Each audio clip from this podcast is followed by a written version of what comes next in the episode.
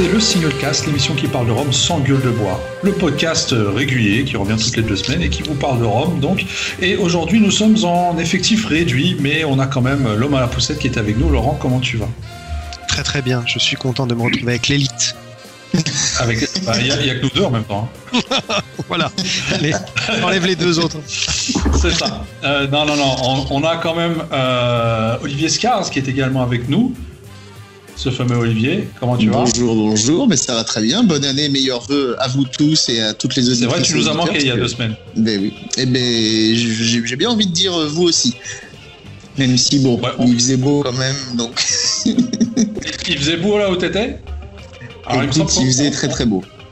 On, va très probablement reparler un peu de ton voyage euh, dans l'émission d'aujourd'hui, puisque tout simplement c'est un peu euh, en, rapport avec le thème du jour. Mais avant ça, je sais que le thème du jour va également faire très plaisir à euh, notre cher ami Géry Gitani qui est ici présent. Géry, comment vas-tu? Ça va très très bien. Très très bien. Ça va très très bien? Grâce, à ce, grâce à ce sujet, je suppose. C'est quoi le sujet? Tu peux rappeler aux auditeurs? Qui t'enchante et te passionne. Alors c'est simple, le sujet du jour, on va parler des Roms de Guadeloupe. Non, mais c'est un très très bon sujet. D'ailleurs, je propose, je propose qu'on fasse cette émission en créole, puisque c'est Hein, on, parle, on va parler que de la Pas de problème. D'accord, pas de problème, c'est pas en créole. Bah, puisque, Évidemment, puisque, puisque Jerry est, est, est guadeloupéen, rappelons-le. Alors. Voilà. Saint-Toi, il me semble. Des saintes. Ah. Ah, alors, euh, vous l'aurez deviné, donc Olivier, effectivement, euh, qui nous a d'ailleurs proposé ce sujet, disons-le, hein, euh, nous revient tout droit d'un voyage de Guadeloupe. Il va nous parler de son voyage un peu plus tard, j'imagine, tout au long de cette émission d'ailleurs, avec quelques infos croustillantes. Nous l'espérons qu'il a pu nous récupérer sur place. Et alors, on, parle de Rome de Guadeloupe, c'est très large, très varié, il y a vraiment beaucoup, beaucoup de choses à aborder, mais il y a un sujet en particulier que nous voulions aborder aujourd'hui, et c'est celui euh, c'est un peu le débat Rome de mélasse contre Rome agricole parce que, faut le savoir, la Guadeloupe produit les deux. Mais avant ça, je crois que Jerry va nous éclairer un peu pour la partie agricole concernant l'IG Guadeloupe. Jerry, c'est ça? Alors, euh, non, c'est-à-dire que pas, pas, pas Rome agricole, l'IG Guadeloupe euh, englobe tous les Roms. Hein. L'IG Guadeloupe, c'est bon, une indication géographique, donc euh, c'est une IGP protégée, hein, qui fait partie des IGBS, voilà, si on va un petit peu parler plus juridique, donc Institut géographique de boissons, indication géographique de boissons spiritueuses. Hein, donc l'IG Guadeloupe est une IG, on va dire, euh, donc euh, comment dirais-je, qui va concerner une IG individuelle, voilà, en opposition aux IG collectives comme l'IG des Roms des Antilles françaises, qui est une IG collective, puisque ça va recouvrer deux, territoires. L'IG Guadeloupe, l'aire géographique, c'est tout le département de la Guadeloupe. Hein. tout le département de la Guadeloupe, y compris les communes de Marie-Galante, donc y compris de Marie-Galante. Hein. donc il y, a une IG Guadeloupe et les Roms de Marie-Galante peuvent avoir l'appellation Marie-Galante faisant partie de l'IG Guadeloupe. Donc l'IG Guadeloupe, je vais définir rapidement ce que c'est hein, pour qu'on puisse après euh, dans le débat savoir de quoi on parle. Je ne vais pas aller donner trop de détails parce que ça va être trop long, ça, prendrait toute l'émission. Mais, mais les bases de l'IG, de l'indication géographique Guadeloupe. En ce qui concerne le type de produit, l'IG Guadeloupe reconnaît le rhum blanc, le rhum brun, le rhum élevé sous bois et le rhum vieux. Donc, comme je l'ai dit, l'aire géographique, c'est tout le département plus euh, Magalante. Euh, la canne à sucre, donc euh, c'est la variété donc Saccharum officinarum, plus les hybrides avec le. Mmh. Je, relis bien parce que voilà, plus les différentes hybridations entre ces deux espèces. Alors, la production de mou, hein, c'est-à-dire le vin canne, ça c'est très important le vin, le canne est produit à partir du jus de canne, de sirop ou de mélasse. ça, c'est très clair. Donc, ce qui veut dire que pour le rhum agricole, il faut bien évidemment que ce soit fait avec le pur jus de canne. Et pour les rhums de sucrerie, ça peut être la mélasse ou le, sirop. Donc ça, c'est très précis dans, dans l'IG Guadeloupe. Ensuite, la distillation. Il y a plusieurs types de distillation donc, qui sont autorisés dans, l'IG Guadeloupe. La distillation simple discontinue, hein, donc l'alambic. La distillation multi-étagée discontinue, c'est-à-dire alambic plus petite colonne et la distillation continue, donc la, colonne, souvent on parle de colonne créole. Euh, ensuite, en ce qui concerne, euh, une petite précision quand même concernant la distillation, hein, il faut que le rhum distillé doit avoir un, TAV, donc le taux euh, d'alcool, inférieur à 90 degrés. Donc ça veut dire qu'on peut distiller jusqu'à 90 degrés. Mm-hmm et euh, le taux de non-alcool est pour le rhum blanc de 225 grammes par hectolitre d'alcool. Donc euh, le TNA, le fameux TNA, donc euh, le de non-alcool en fait. En ce qui concerne l'élevage, c'est-à-dire les, vieillissements, le rhum blanc, il faut une maturation de trois semaines minimum. Le rhum brun, six mois. Le rhum élevé sous bois, 12 mois. Et le rhum vieux, trois ans. Voilà. Alors, l'obscuration est possible par ajout de caramel au niveau de 2% de volume, du volume. Hein. Caramel, colorant ou, autre. Voilà, ça c'est les principaux. On va rentrer dans tous les détails euh, juridiques parce que bon, on va, mhm. l'auditeur et puis peut-être vous-même. Mais voilà les principes. Donc on voit déjà, euh, ça donne déjà euh, certaines précisions euh, notamment euh, au niveau du vieillissement, de la distillation et des, de la matière première. Alors par rapport à tes explications, j'ai une question, moi, qui me chiffonne un peu, c'est-à-dire que tu nous parles de rhum brun à un moment donné. Voilà. Euh, qu'est-ce qu'on entend par rhum brun? Eh ben, Justement, c'est un rhum qui aura vieilli que six mois. Hein, c'est à la différence d'un élevé sous bois qui est de 12 mois minimum, donc en, dans un contenant en bois, en chêne. Hein, et par exemple, euh, je pense qu'on va souvent faire des comparaisons, mais dans l'AOC Martinique, il n'y a pas rhum brun. Mhm. Le minimum, c'est le rhum élevé sous bois, donc c'est 12 mois. Est-ce que c'est pas préjudiciable justement d'appeler un rhum encore par sa couleur? Je sais que euh, on a le cas dans, pour les rhums euh, en, langue anglaise hein, quand on parle de dark rum, non, mais c'est foncé un peu ça dépend à quoi est destiné ce rhum. Si, si on sait que le rhum il est destiné à la cuisine, à la pâtisserie, bon, il n'y a, pas, a pas de raison de, que ce soit dégradant. Euh, mhm. Simplement, il faut savoir à quoi il est destiné, pourquoi euh, euh, on produit ce type de rhum et pour quelle destination. Voilà. Enfin, moi, c'est comme ça que je mhm. conçois. Alors, effectivement, des, dans, rhum brun, c'est vrai que c'est pas une, une, appellation qui m'était euh, connue forcément. Pas très commun. C'est intéressant. Donc c'est entre entre blanc et ESB en gros. Hein.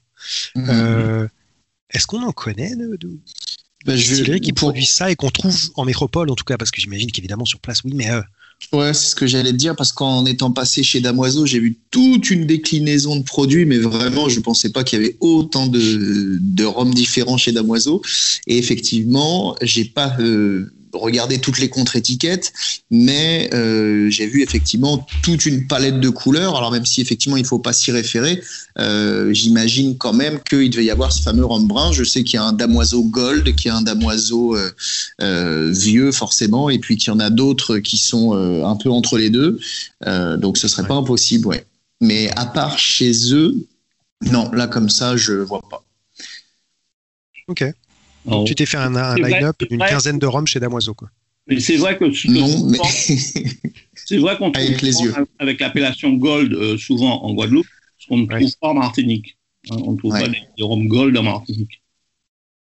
Alors, du coup, Gold, ça correspond à quelle appellation euh, dans l'IG quoi? Bah, Dans l'IG, il n'y a pas Gold, il y a Brun. Bien sûr, c'est ça. Donc, euh... mm. oui, il faudrait regarder. Mais écoute, voilà, c'est un truc qu'on ira faire euh, tout à l'heure. Bonne raison pour retourner en Guadeloupe. Absolument, j'y vais demain d'ailleurs. Effectivement, donc, donc, donc pas très clair en fait entre les différents termes qu'on peut utiliser euh, et ceux qui sont préconisés par l'IG, donc que ce soit gold, rhum doré, etc. Euh, ambré, élevé sous bois, rhum brun, et avec toutes les nuances qu'il peut y avoir entre tout ça, c'est euh, quelque chose qui n'est pas forcément toujours évident à reconnaître. Oui, tu as raison, d'autant plus que maintenant que tu dis le mot doré, ça me fait penser à Perlaba qui a fait une cuvée aussi. Il y a un rhum doré, exactement. Ouais, voilà, doré. Exactement. c'est vrai. Tu parles du blanc, là. Ouais. Tu parles du rhum blanc.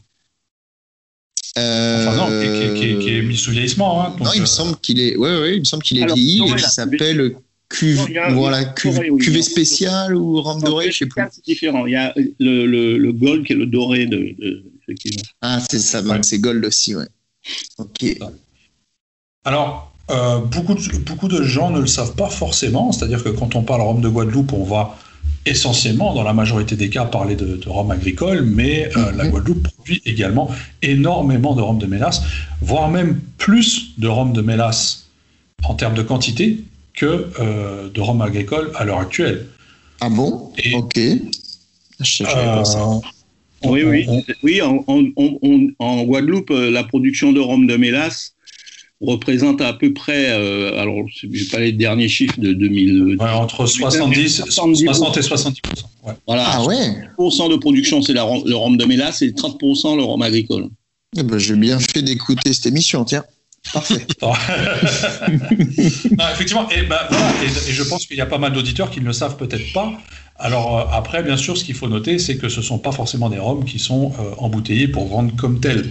C'est-à-dire que c'est des rhums après qui pourront être vendus en vrac, euh, soit pour voilà pour la cuisine, la pâtisserie, des trucs comme ça, pour mmh. de, de l'industriel. Voilà, des, des, pour des, des, liqueurs, etc. Enfin bon, il y a tout, tout un tas de. Mmh. Euh, ou bien sinon une partie également qui est vendue à nos chers embouteilleurs indépendants. Oui. En même temps, et qui, eux, pour le coup, euh, en profitent largement. Je veux dire, il y a beaucoup d'embouteilleurs indépendants qui sortent de manière régulière des rhums avec marqué dessus Guadeloupe et qui sont dans la majorité des cas des roms euh, ouais. de mélasse. Un peu moins maintenant quand même, mais c'est vrai que une époque, surtout années 80-90, euh, l'époque aussi où il y avait la, la, sucrerie euh, Gardel, les distilleries aussi. Enfin, ouais, effectivement, je me souviens de beaucoup de Cadenet, de, des Silver Seal, ouais, pas mal de choses. Il y avait un Renegade aussi, Gardel, je crois. Ouais, et, et est-ce qu'on parle aussi, parce que ça, ça, ça, on en a vu des dizaines et des dizaines, c'est les, les belles vues. Les fameux belles vues, ouais. Ah ouais. Et qui sont les, les belles vues. fameux belles vues 98 et qui sont, euh, des, sont... des, des damoiseaux. Oui, c'est ce que, que j'allais dire, voilà. Est-ce que c'est des blends, ça Est-ce que c'est des mélasse ou est-ce que c'est des... Ah, alors là, par contre, là, c'est dur d'avoir la réponse, je pense, à moins de alors, d'interroger. C'était de la mélasse. Pour, pour, pour, okay. pour, en avoir discuté, c'est-à-dire que comme on avait sorti une cuvée euh, confrérie du Rhum, justement, euh, Bellevue 98, il y a longtemps, mm -hmm. euh, donc c'est du rhum qui venait de chez Chier, et euh, ce rhum-là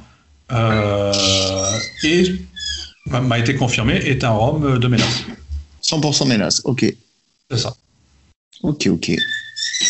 Donc, voilà. Quand on dit Bellevue, il faut bien préciser, hein, parce qu'il y a Bellevue, euh, oui. Bellevue Marie-Galante. J'ai même appris qu'il y avait une distillerie Bellevue à Sainte-Rose, qui je crois n'existe plus, mais euh, voilà, en gros, on m'a expliqué qu'il y en avait une aussi. Euh, ouais. ouais. Donc euh, voilà. De quoi Alors, bien question, se tromper. la, la, la, question que moi je vous pose, c'est pourquoi, selon vous, les marques connues de rhum proposent des rhums agricoles et non pas des rhums de mélasse, justement? Alors qu'ils en auraient la possibilité. Mais alors, premièrement, c'est vrai que si, traditionnellement, alors si je puis utiliser ce terme, euh, le, la mélasse est considérée comme un ingrédient, enfin les rhums de mélasse, j'entends, sont plutôt considérés comme un ingrédient. Alors, comme disait Jerry, ça peut être sur des, ponches, par exemple, ça peut être du, vrac, ça peut être pour, euh, pourquoi pas, euh, la, cuisine, enfin la pâtisserie. Euh, eh ben, déjà, il y a une tradition, donc cette tradition est plutôt respectée, j'imagine. Et donc, dans la tête des gens, par défaut, bah, s'ils voient Méla, enfin, s'ils voient pas agricole sur une bouteille qui viendrait de Guadeloupe, ils se disent que c'est plutôt pas pour être consommé comme ça.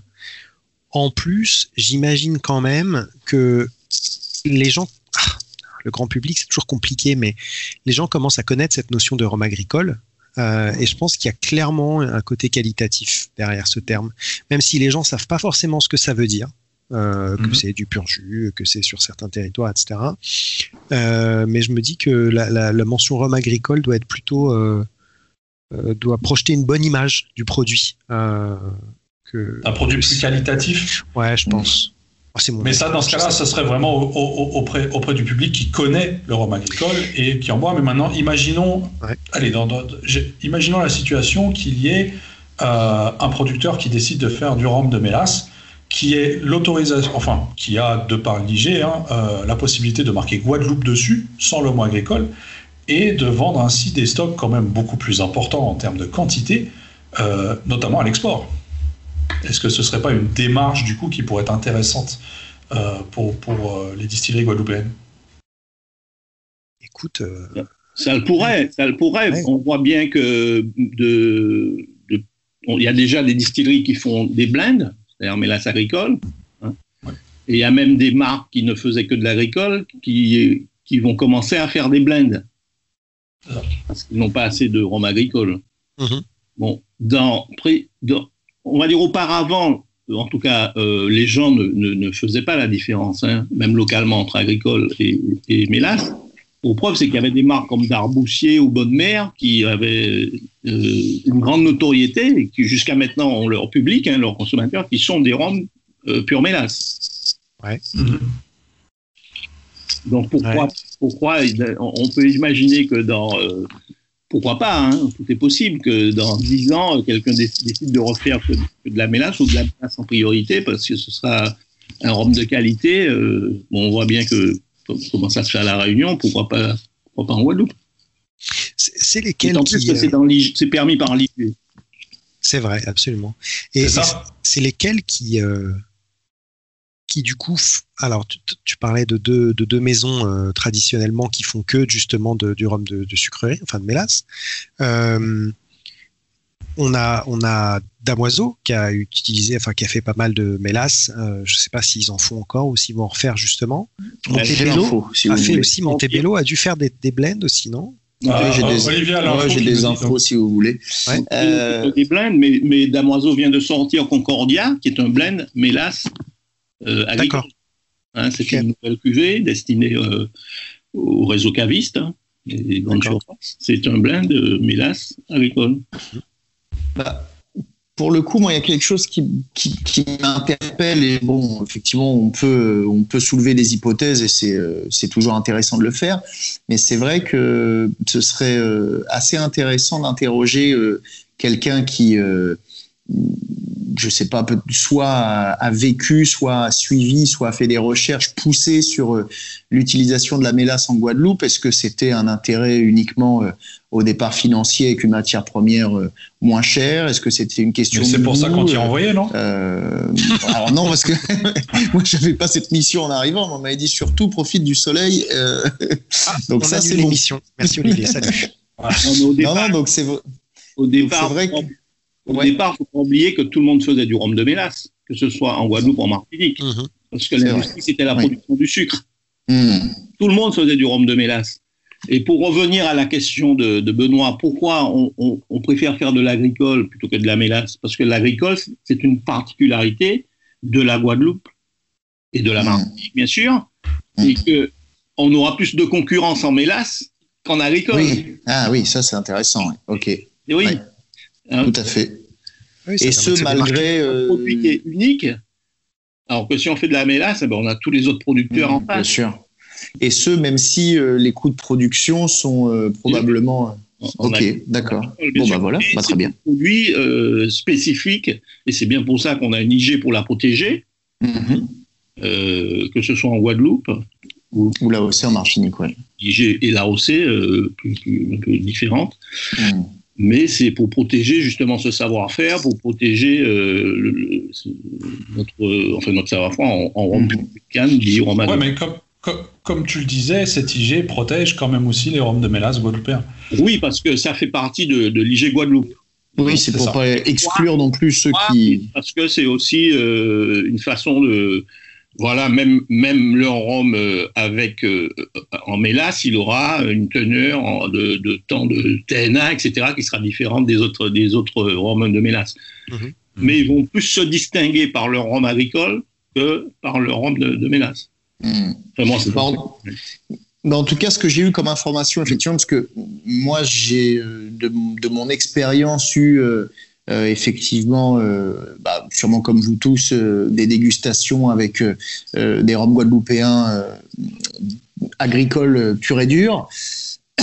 J'ai eu également des, robes de mélasse pure et dure, et on parlait des gardelles, des Bellevues, des choses comme ça, et puis euh, les fameux blends, mélange euh, agricole, euh, enfin en tout cas pur jus et, et mélasse. Et moi, j'ai longtemps, et d'ailleurs je le trouve toujours, aimé cette spécificité des blends que je retrouvais finalement euh, un peu nulle part ailleurs.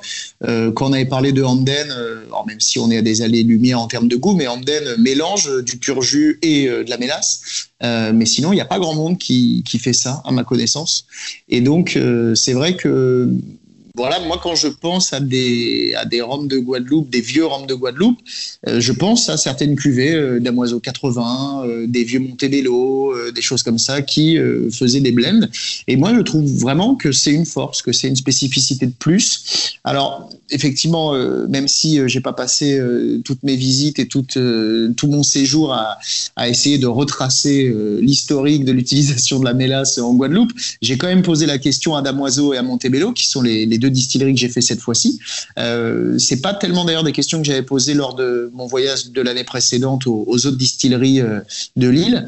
Euh, Hervé Damoiseau, lui, m'a expliqué quelque chose qui était qu'il y a eu une période finalement pas si longue d'après lui, hein, euh, où il a utilisé de la mélasse et qui correspondait finalement à une période où il n'avait pas assez euh, de, de, pur jus, en fait, tout simplement. En fait, il s'était fait dépanner de la mélasse euh, un petit peu par défaut. Et puis, euh, bah, moi, j'aurais tendance à dire coup de génie, parce que Damoiseau 80 aurait sûrement pas ce goût-là si ça avait été un, pur jus. Euh, et donc, du coup, voilà, moi, c'est un, un rhum que j'apprécie tout particulièrement. Donc, moi, je suis content qu'il ait fait ça. Et puis, la discussion par rapport à, à Montebello était que c'était une pratique, là, pour le coup, vraiment un peu, on va pas dire historique parce que ça remonte pas non plus à, des euh, à des siècles et des siècles, mais en tout cas, voilà, euh, traditionnellement, ils faisaient ça.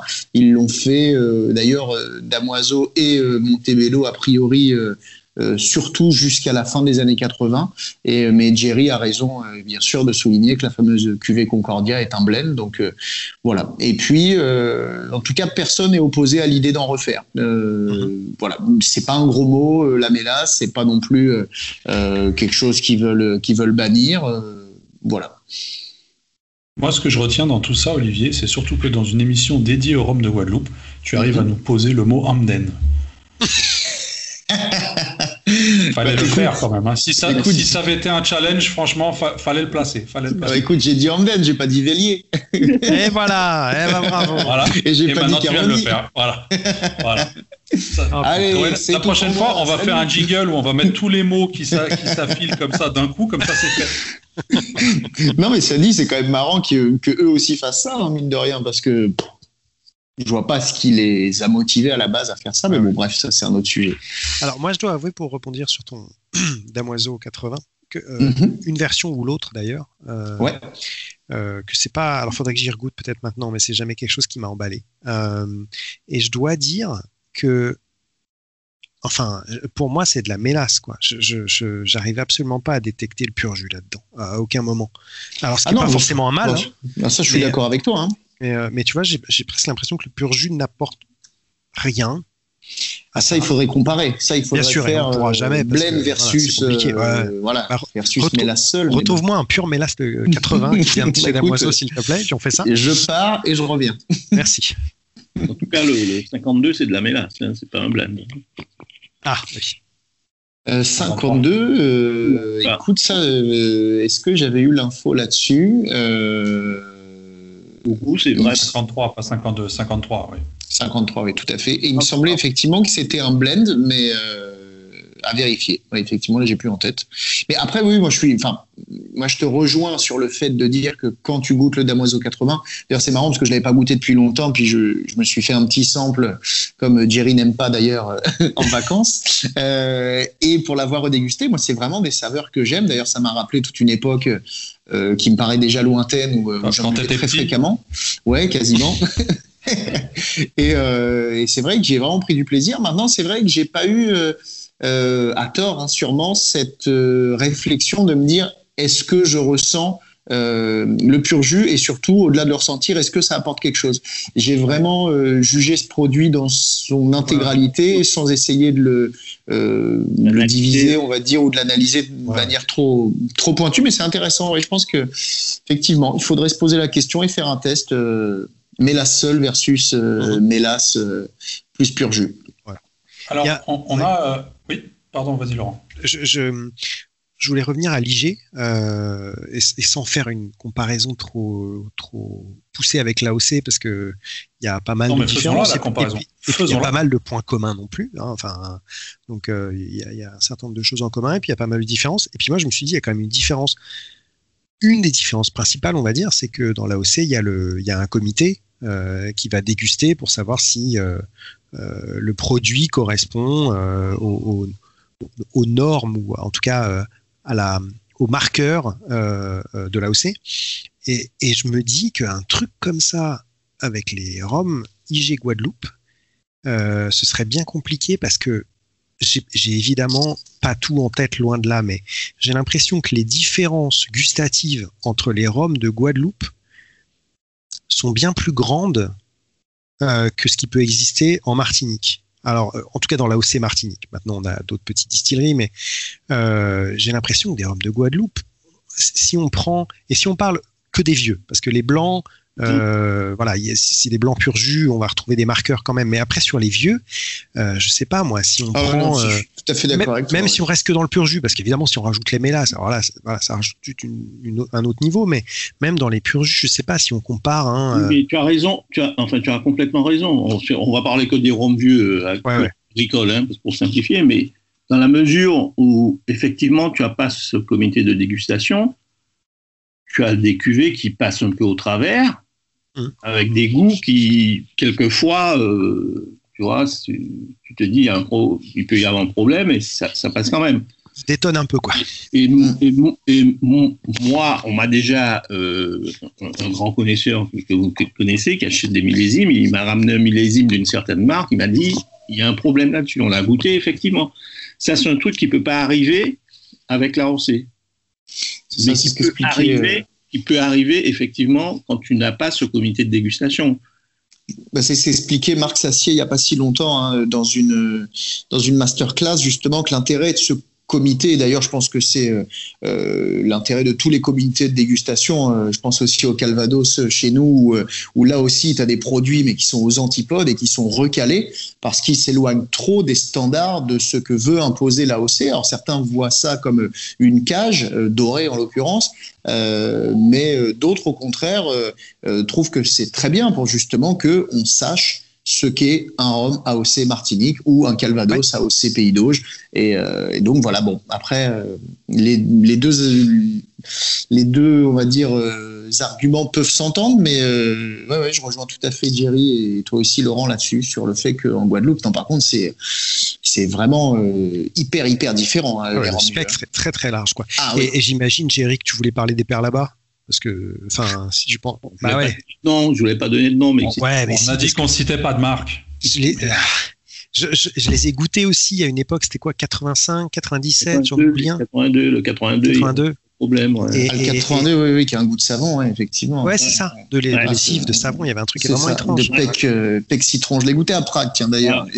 J'étais bien emmerdé pour expliquer à la serveuse qui globalement euh, faisait que le servir, pour que pour moi il y avait un problème. Au début, je si t'as un comité de dégustation, ça passe pas, quoi. Tu peux pas. Ah, je me souviens, tiens, pour une petite anecdote, je vous raconte en deux secondes que euh, j'ai essayé de lui faire comprendre en anglais que j'avais l'impression qu'elle venait de laver le verre en fait, que elle avait, tu vois, qu'elle l'avait mal rincé. Il y avait vraiment un goût de, de savon, quoi, vraiment. Et, euh, et, elle me dit, mais non, non, le verre est propre et tout. Au final, elle m'en resserre un et c'était le même goût. Et je suis là, ah putain, ben non, en fait, c'est le rhum.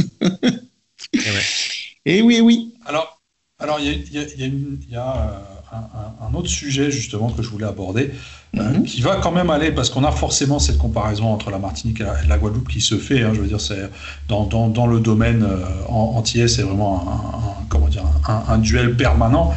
Euh, on voit, on voit clairement qu'il y a, alors moins, comme vous l'avez précisé, chez les, chez les rhums blancs, qui sont, que ce soit d'un côté comme de l'autre, très qualitatifs et qui ah ont des marqueurs vraiment très prononcés. Voilà, mm. on, peut dire qu'il n'y a pas beaucoup d'écart en termes de qualité euh, et que c'est à un seul niveau. Par contre, on note euh, des écarts très très importants. Euh, du moins pour beaucoup de gens, entre la Martinique et les Roms, entre les Roms vieux de Martinique et les Roms vieux de Guadeloupe. Selon vous, c'est dû à quoi? Est-ce que c'est dû justement à ce comité, euh, enfin à ce manque de comité d'un côté peut-être, euh, à un retard en termes de, mise en place et de, production pour le vieillissement? C'est quoi? C'est dû, c'est dû, c'est l'histoire. Hein. Il faut, regarder un petit peu en arrière. Euh, la Martinique avait, je veux dire, le, rhum en Martinique date d'il y a très longtemps. Hein. puisque même aujourd'hui, si tu euh, regardes les chais, le nombre de fûts de vieillissement, toutes distilleries confondues, en Guadeloupe, il y aura à peu près 20, euh, 000, fûts. 20 000 fûts, c'est les chais de Saint-James, c'est les, les ah chais de Clément, c'est les chais de, Trois-Rivières-la-Monnie. Donc tu vois déjà, il y a une explication à ça, c'est que la Martinique avait euh, l'habitude de faire des, des rhums vieux qu'en Guadeloupe, il n'y avait pas cette habitude. Donc, ils s'y sont, mis après. Donc, forcément, euh, tu n'as pas la même, euh, la même expérience, tu n'as pas la même pratique déchets.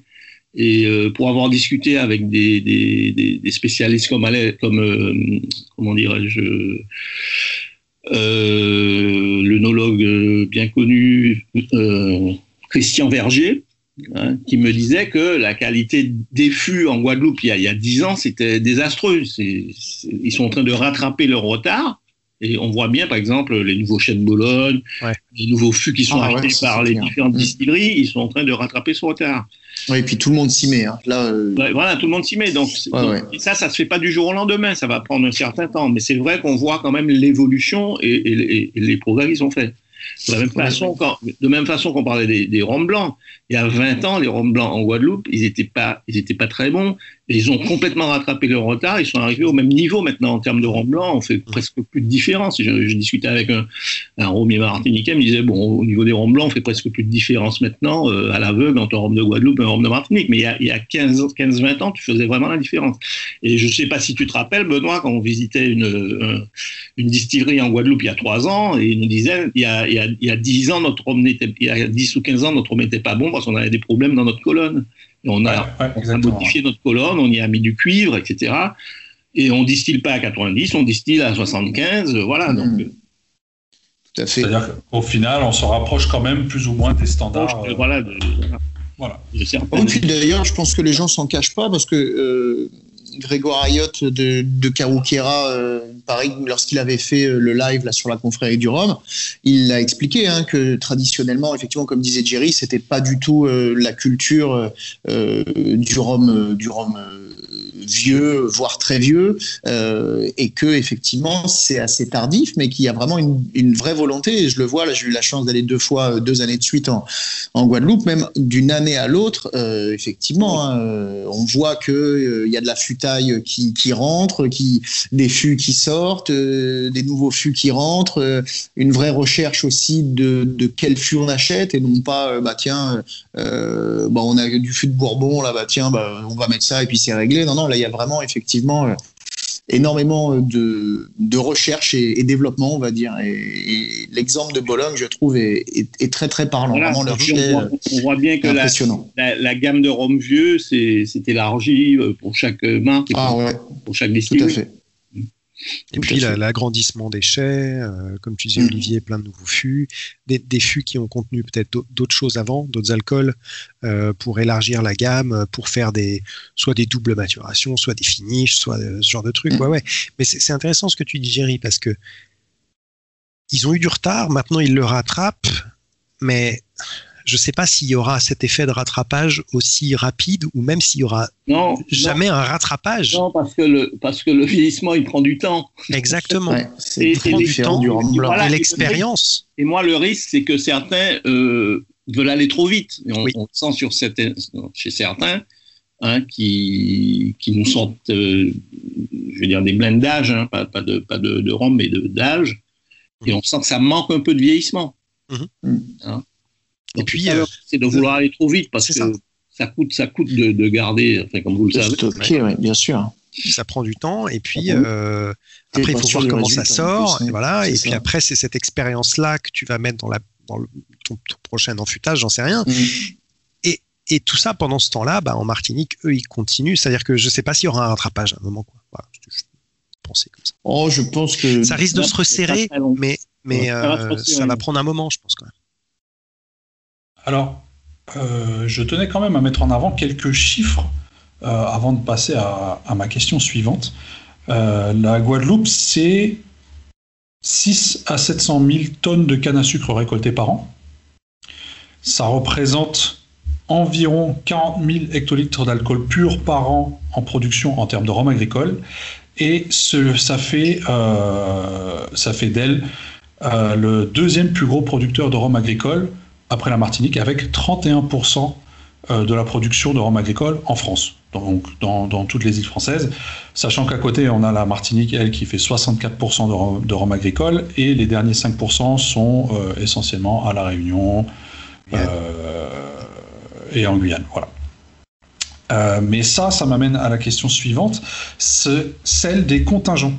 C'est-à-dire qu'on a depuis pas mal d'années maintenant les, producteurs de rhum, les rhummiers guadeloupéens, qui souhaitent de manière assez assez prononcée, une augmentation des contingents euh, en dénonçant une certaine inégalité avec la Martinique, justement. Est-ce que cette dénonciation, selon vous, elle est justifiée? Ou quel est votre sujet euh, quel, est, votre avis sur, cette, sur cette question? Justement, mais le contingent, c'est sur le rhum de Guadeloupe, hein, appellation rhum de Guadeloupe. Et ce que, que rétorquent les, ceux qui protègent les rhums de la Martinique aussi, c'est que dans l'IG Guadeloupe, tu as du rhum de mélasse. Donc ça voudrait dire que les contingents, ils ne représentent pas le même type de rhum, tu vois. C'est là qu'il y a le mhm. débat. Thierry, est-ce que, enfin Thierry ou Benoît ou qui que ce soit, est-ce que vous pouvez rappeler mhm. ce que c'est les contingents d'ailleurs? Parce que je pense que tout le monde ne comprend pas bien ce que c'est. Euh, à, commencer par moi. Allez, allez-y les gars. Allez Benoît. Euh, alors les contingents, c'est tout simplement une partie euh, de la production donc qui aura la possibilité d'être exportée vers la France métropolitaine et sur laquelle il y aura tout simplement moins de taxes qui seront à payer, euh, pour faire euh, simple. Hein. Euh, et une fois que cette quantité est dépassée, là, les taxes reviendront normales pour tout ce qui sera exporté par la suite. Voilà, en fait, c'est une législation, une règle qui avait été mise en place pour aider les, producteurs de, rhum, des colonies à l'époque. Hein. Et et donc la Martinique a toujours eu une, puisqu'à l'époque la Martinique produisait beaucoup plus de rhum, hein, donc avait eu dès le départ des contingents plus importants. Et ces contingents étaient reportés sur les distilleries de rhum agricole et depuis la AOC donc sur, les rhums les AOC. Donc les, Européens disent nous on produit beaucoup de rhum, pourquoi euh, on ne pourrait pas avoir euh, autant, hein, autant de, contingents qu'en Martinique par exemple? Mhm. Les Martiniquais répondent oui, mais nous, on fait du rhum arrosé, et dans nos rhums, il n'y a pas de rhum de mélasse, donc euh, voilà quoi. Mais alors, ce que je comprends pas. On s'est battu pour ça, pourquoi on va laisser les autres avoir le même. Euh, oui, mais là où je comprends pas, alors je, me souviens que je crois que c'était il y a un an, quelque chose comme ça, qu'il y a eu un, gros, gros, gros dossier sur Home Porter, justement sur les contingents, qui était très détaillé, très bien expliqué. Malheureusement, j'ai eu le temps de le lire, de m'en souvenir, puis d'en oublier une bonne partie mais j'ai du mal à comprendre pourquoi euh, les deux îles s'opposent si au final c'est une discussion et un bras de fer avec l'État euh, français. Euh, au final, rien bah, n'empêche. C'est-à-dire qu'ils se partagent le gâteau. c'est-à-dire que c'est l'État français qui détient le gâteau à partager entre les deux îles, et, les deux îles veulent forcément la plus grosse part. Bien sûr, mais donc pourquoi euh, ne pas demander à l'État français d'avoir plus de contingents, euh, enfin un contingent plus important pour la Guadeloupe, sans que ça n'entache euh, ce déjà la Martinique en fait. C'est ça que moi je. T'agrandir le gâteau en quelque sorte. Exactement, tout à fait. Ils ont agrandi le gâteau, mais les proportions sont restées les mêmes à l'intérieur de ce gâteau. Ah merde, ah oui, oui, oui. Ah, bah, je comprends que les Guadeloupéens soient pas très contents. Ou un tout petit peu euh, augmenté pour la Guadeloupe, mais pas suffisamment à leur goût. Ouais, ouais, je comprends. Ok. Ah, en tout cas, diviser pour mieux le, le fait d'augmenter ça, toujours aussi bien fait ça. Le, fait d'augmenter le gâteau en soi ne, ne résout pas la, le, problème de, fond en fait qu'il y a derrière. Alors maintenant, est-ce que la solution résiderait derrière le fait de, de, de pratiquer le contingentement que sur les rhums agricoles Mais du coup, ça pénaliserait effectivement toute la production de rhum de mélasse mmh. qu'il y a derrière. Absolument. Donc c'est un problème assez délicat à ce niveau-là hein, quand même. Ouais. C'est clair, c'est clair. Ouais. Donc voilà. Euh, alors pour ma part, euh, moi j'ai fait le tour de mes questions. Voilà. Donc je sais pas, est-ce que, est-ce que, est-ce que vous de votre côté il vous reste quelque chose à ajouter à tout cela? Oh, je peux vous raconter quelques mini anecdotes euh, si ça vous intéresse. Alors, alors, alors, alors Olivier, Olivier, déjà tu dois nous, Olivier déjà tu dois nous, tu as ta rubrique que tu dois nous faire en fin d'émission oui, c'est vrai, tout à fait.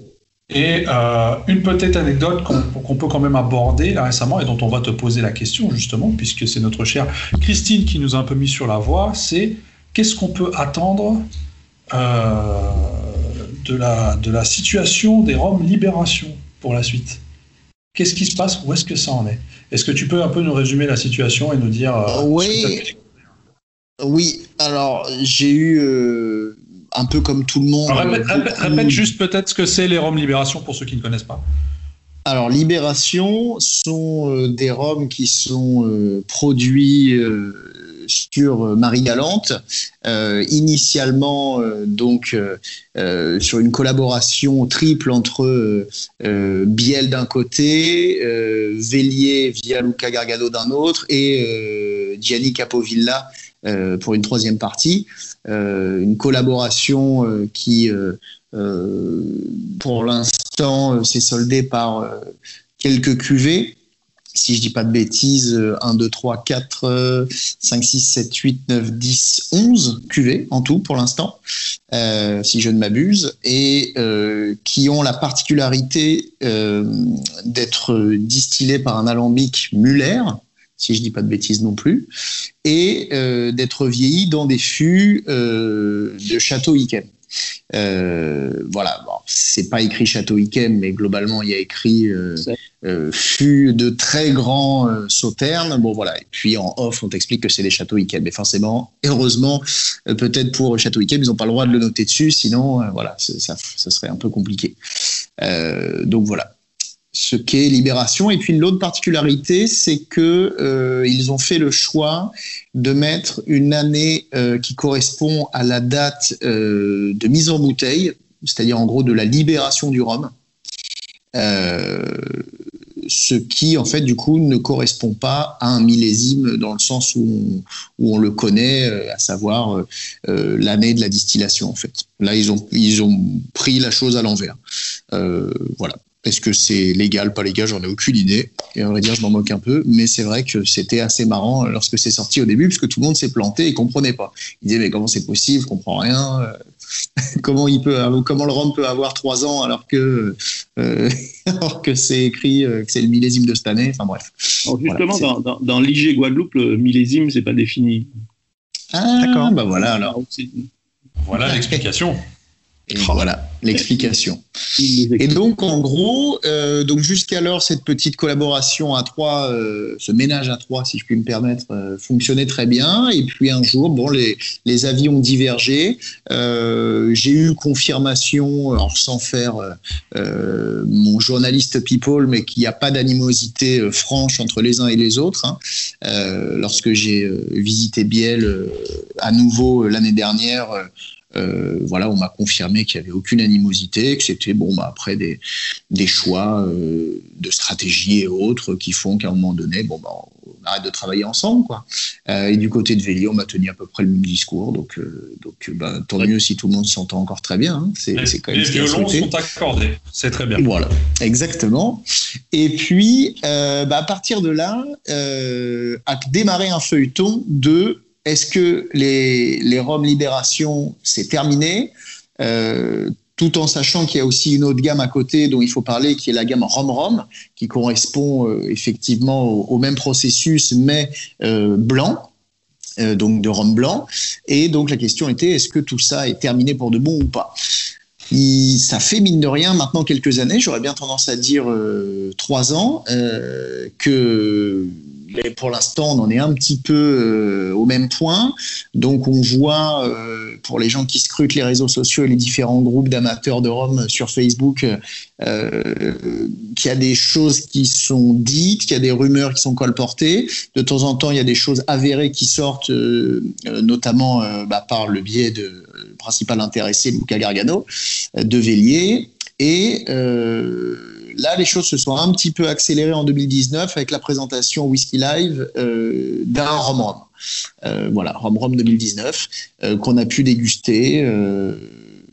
et effectivement, puisqu'il n'y a pas eu le Whisky Live 2020, en tout cas sous la forme physique, on n'a pas pu voir la version 2020 parce que finalement cette fameuse version 2019 n'est pas sortie.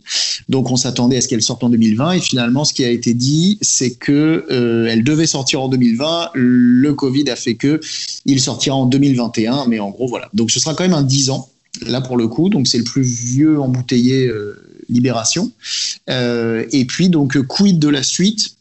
Il a été, euh, là encore, il y a eu pas mal de, petites rumeurs, de petites choses. En tout cas, ce qui est sûr, c'est qu'il y a des fûts de libération chez Karukera. Ça, ça a été euh, dit, ça a été euh, confirmé, ça a été pris en photo et ça a été complètement rendu public.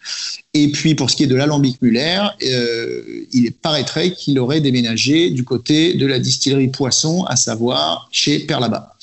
Les dernières infos que j'ai, c'est qu'il n'était pas monté il y a encore 15 jours, puisque euh, des amis qui sont allés et qui se sont volontairement perdus euh, dans la distillerie à la recherche de l'alambic pour voir s'il était dans un coin ou pas. Et a priori, il n'était pas monté. Mais les infos qu'on a eues euh, bah, là ce soir, hein, dans notre comité de réaction, hein, on ça comme ça, et, que ça y est, il serait en phase d'être monté. Et donc, le fameux rhum rhum, à savoir le rhum blanc, devrait de nouveau couler à flot. Donc ça, c'est une très bonne nouvelle parce que je pense qu'on peut s'accorder à dire que euh, bah, les deux rom-rom, euh, que ce soit euh, la boîte et l'étiquette orange ou la boîte et l'étiquette verte, sont vraiment des, grandes réussites et, et commençaient à se faire très très rares. Quoi. Et donc les prix commençaient à monter de manière exponentielle. Quoi. Mm-hmm.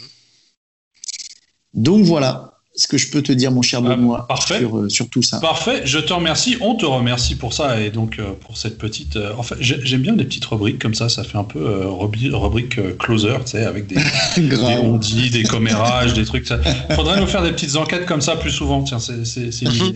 bah écoute, je te propose d'enchaîner dans ce cas-là directement avec, avec ta chronique. Tu as un rhum, une histoire d'un rhum à nous présenter. oui, tout à fait. Mais euh, voilà, toujours dans ma petite rubrique euh, licorne, j'avais envie de vous parler euh, du rhum guadeloupéen Domaine de Courcelles, 1948. Déjà parce que c'est une distillerie qui n'existe plus.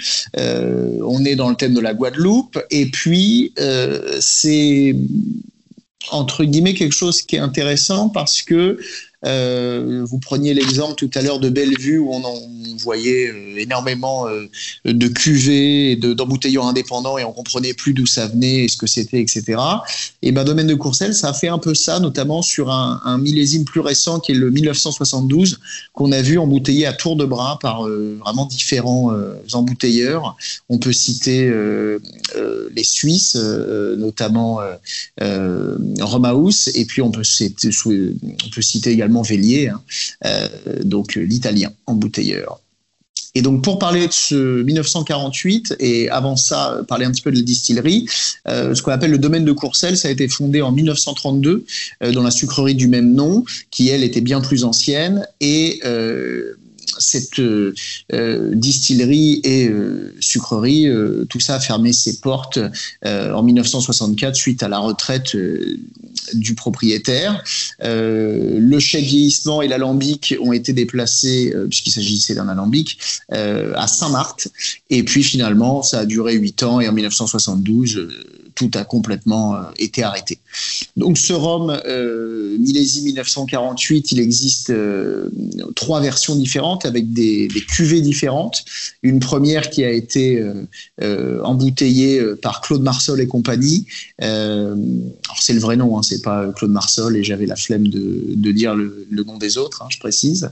il a été embouteillé en 1973 à 42%. Donc euh, euh, voilà. Euh, un vieillissement un peu particulier puisqu'il y a eu 20 ans dans des fûts et puis après le reste jusqu'en 1973 donc je voulais donc les cinq dernières années dans un immense foudre.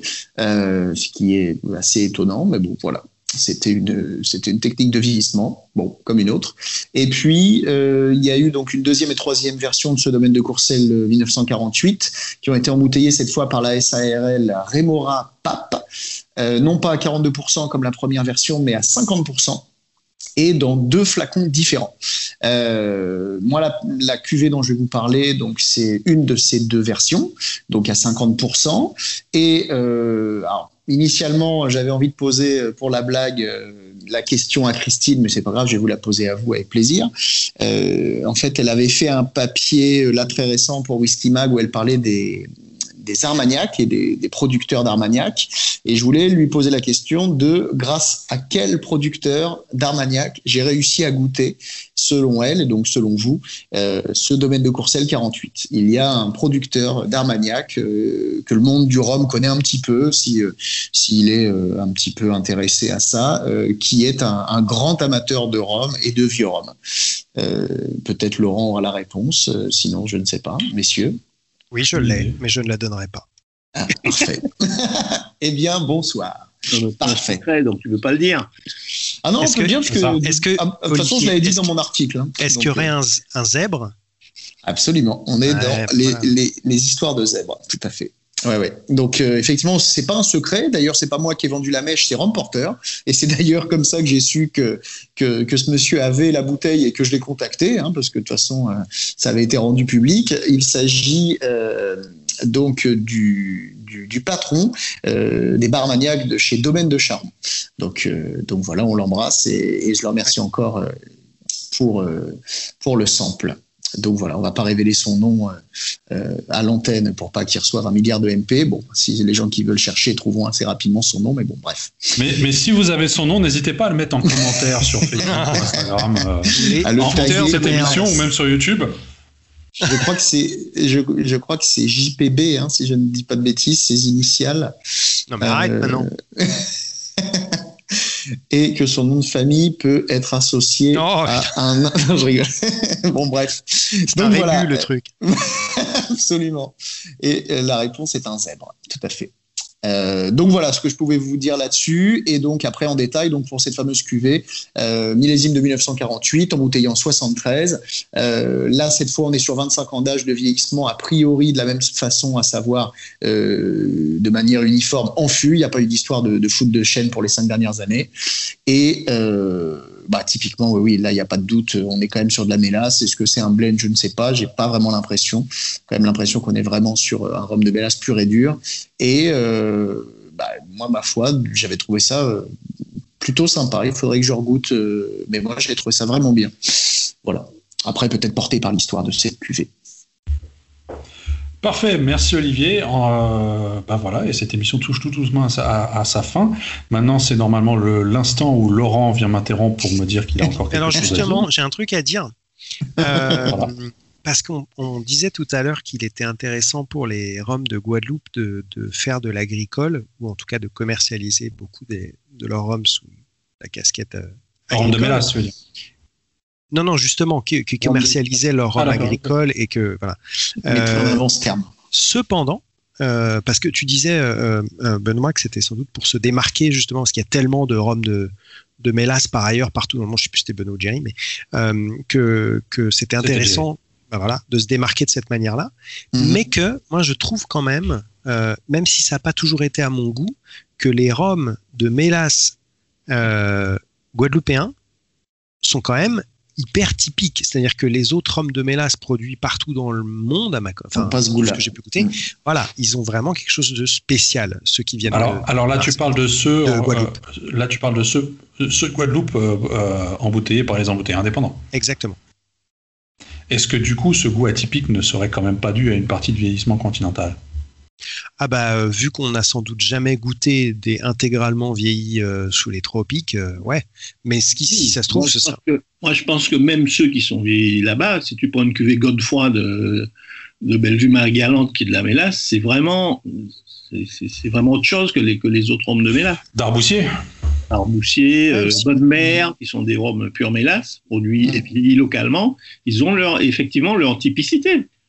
Et si on pense à ceux, comme tu dis, qui doivent venir de chez Cher, euh, avec tous ces belles vues 98, euh, avec quand même certaines différences de l'un de l'un à l'autre, ils ont quand même une, intensité et un profil qui sont tout à fait uniques, quoi.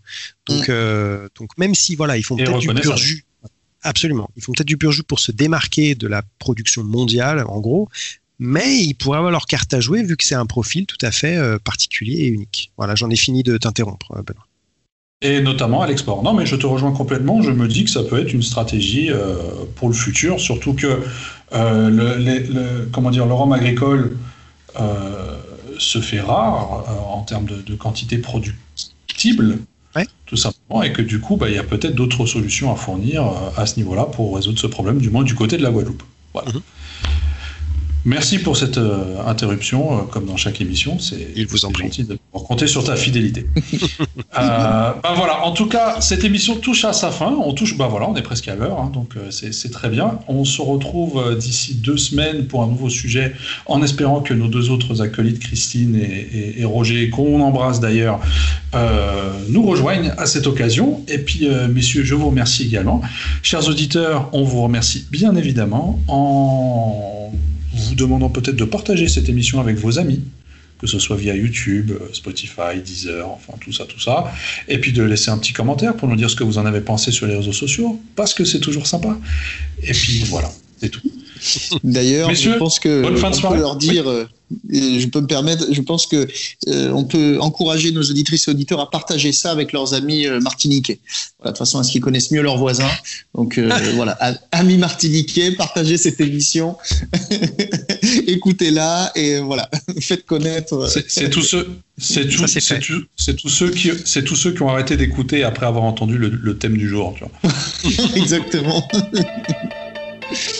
Ok, bon, messieurs, je vous souhaite une bonne fin de soirée. Ouais, bonne soirée, et à, à bientôt. À dans 15 jours.